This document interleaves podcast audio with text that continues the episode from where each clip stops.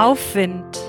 Der Podcast von Refugium und Caritas-Konferenzen im Bistum Limburg.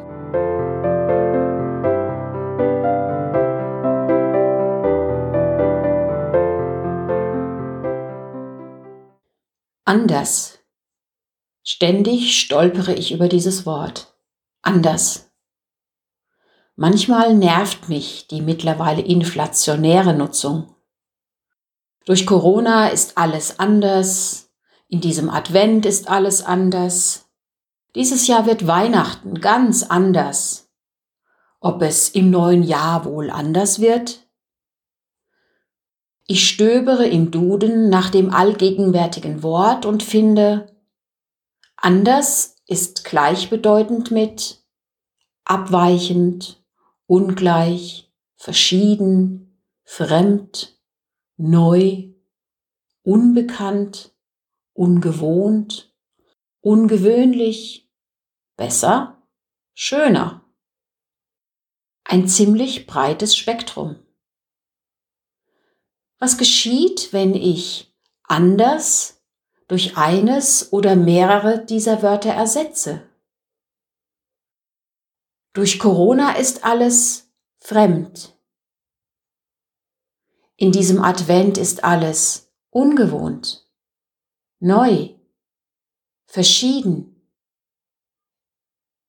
Dieses Jahr wird Weihnachten abweichend, ungewohnt, ungewöhnlich, besser?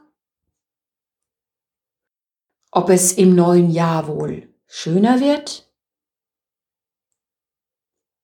Ich schreibe diesen Text am Beginn der Adventszeit. Sie lesen oder hören ihn wahrscheinlich rund um Weihnachten. Vielleicht machen Sie mal den gedanklichen Vergleich. Was ist, war im Sinn des vorhin genannten Wortspiels tatsächlich anders? Und wenn, wie anders? Ich wünsche Ihnen, dass es beim Weihnachten wird alles anders noch Handlungsspielraum gibt.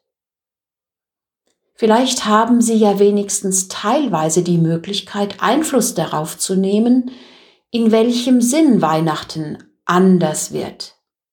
Außen oder innen. Im Evangelium des heutigen Tages macht einer auch etwas anders. Zacharias willigt ein, dass sein neugeborener Sohn Johannes heißt, anders als es die Tradition vorschreibt. Mit dem Ergebnis, dass seine vorher stumme Zunge widersprechen kann und dieser Johannes den Weg bereit macht für den Immanuel, den Gott mit uns, Jesus, der ganz andere, der heruntergekommene Gott. Nachzulesen im Lukasevangelium, erstes Kapitel, Verse 57 bis 66.